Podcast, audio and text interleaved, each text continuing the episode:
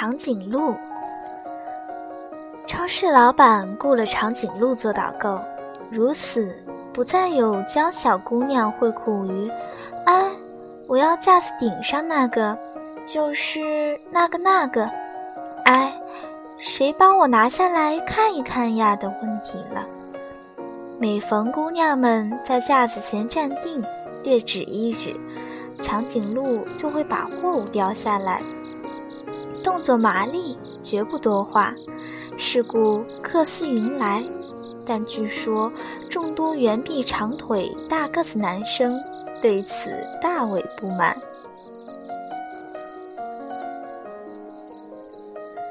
又不久后，老板发现新客人多了，但旧客人也分流了，尤其是一些活泼可爱的小个子女生，还是愿意跑去没有长颈鹿导购的超市。眼尾瞥着超市货架间那些自己喜欢的圆臂长腿大个子男生，嘴里轻声说：“哎，我要架子顶上那个，就是那个那个。哎，谁帮我拿下来看一看呀？”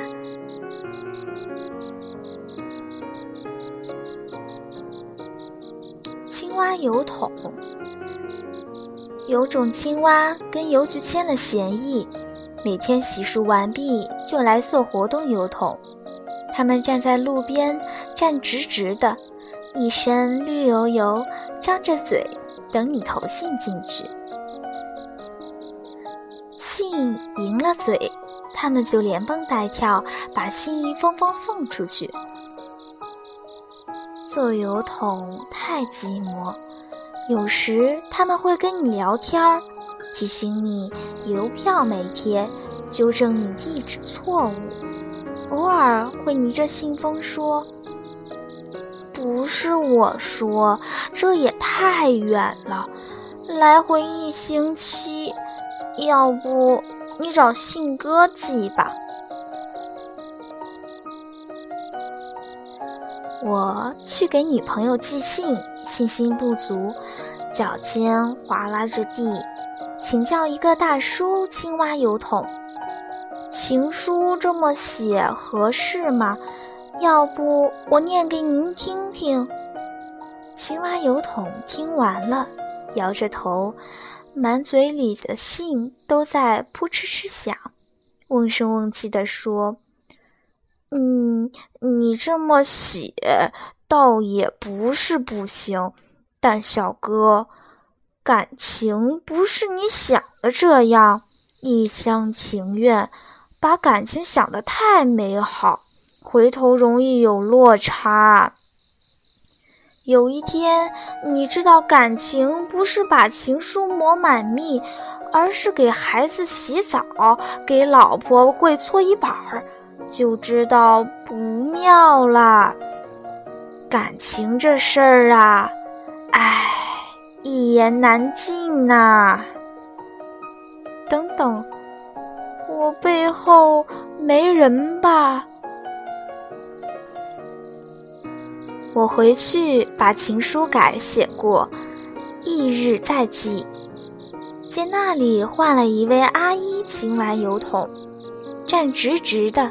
一身绿油油，我问他：“昨天那位大叔青蛙呢？”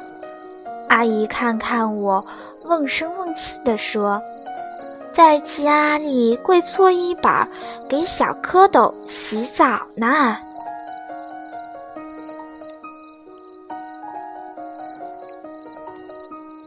白象。有一天，我在公车上看到售票员是头大白象，他看上去脾气甚好，一路卖票，挤到了人都细声道歉，还伸出长鼻子扶起七歪八倒的乘客。然而到了我面前，他就皱着眉，耳朵扇着，鼻子出气，对我说。就你白，我怀疑自己耳朵出了问题。我回家后跟爸爸打电话说起这回事儿，听筒里爸爸吁气吸烟，我听得出他大脑咔嚓咔嚓的搜索历史记录的声音。最后，爸爸问：“那是头大白象吗？亚洲象？”“对，那就是了。”爸爸的话语把我牵回根本记不清的过去。爸爸说那时候我还幼小，会以攻击人或动物、寻找优越感为乐。爸爸说那个周末他给我买了新毛衣和气球，然后带我去动物园。爸爸说我当时隔栏杆看着一头大白象，抚掌大笑说。看他的牙齿黄黄的，他一定不听妈妈的话，经常不刷牙。爸爸说：“大象们从来不忘记，不过呢，他们的脾气其实都不错。”翌日，我又去坐了那趟公交车，大白象瞥了我一眼。又把脑袋别过去，好像我是饲养员收拾垃圾桶时，桶里翻出来的一个半烂的苹果。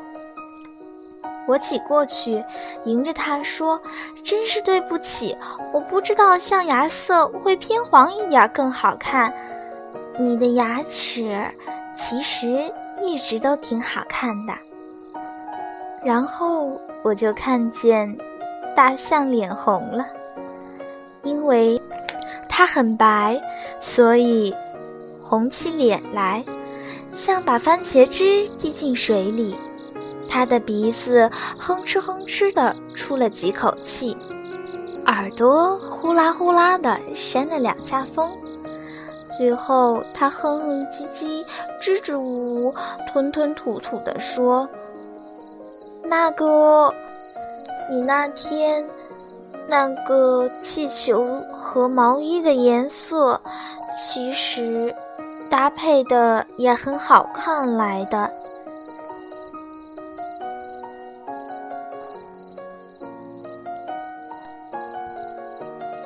郁金香牛有一种郁金香牛喜在土里活动，秋末之后就埋身入土冬眠，开春了。冬眠深藏的那一块泥土，就会长出酒碗般的郁金香花苞。这时，你拿些鲜青草放在泥土上，它嗅到便醒来，昂头亮脚，破土而出，哞两声，背上的郁金香花便盛开。你喂它清水和青草。郁金香花碗里的就能溢出甜酒来，但它懒且胆小，不能动心思把花摘了，不然它就惊慌失措，轰一声，全身跳出土来，顶着满背盛开的郁金香花，翻蹄亮掌，一路逃走了。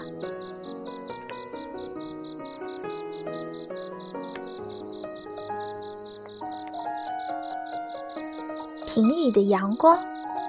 夏天到来时，我带着瓶瓶罐罐坐旅游巴士去南方海角，沿途都有小贩叫卖。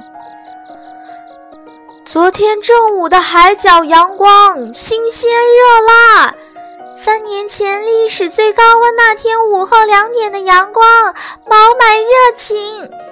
本地特产阳光对香氛沐浴阳光和黑檀木火光风味独特。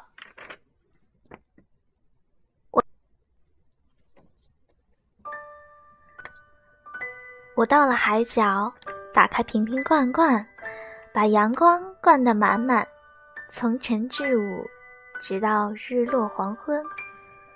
回到家后。我把瓶瓶罐罐排在架子上，等冬天来临，就能请朋友们来一瓶瓶打开。这是那年夏天早晨的阳光，很清爽，还有海鸟拍翅膀的阴影。这是那年夏天中午的阳光，太浓烈了，有点发酵了，颜色变了。别在意，别盯着看，对眼睛不好。这是那年夏天黄昏的阳光，很温柔吧？上口不容易觉得，时间长了就很醉人。省着看，一点儿就够了。有朋友会投桃报李，带来他们在林间、山上、雪原处汲取的阳光。秉性调皮好奇的，还会愿意把阳光对一对。一不小心，一瓶阳光会倒出来。如果窗户不关严，我那些内陆出身的邻居们就会望见。那年夏天，海角的波光粼粼，啤酒杯中闪烁的光芒，海边沙子里孩子们遗落的玻璃挂坠，以及一汪汪南方海岸的阳光，就这样哗啦啦的从我窗口一路倾泻出去。感谢大家收听本期的节目。如果你喜欢我们的节目，请继续关注我们。我是豆豆，星星会眨眼，世界和你说晚安。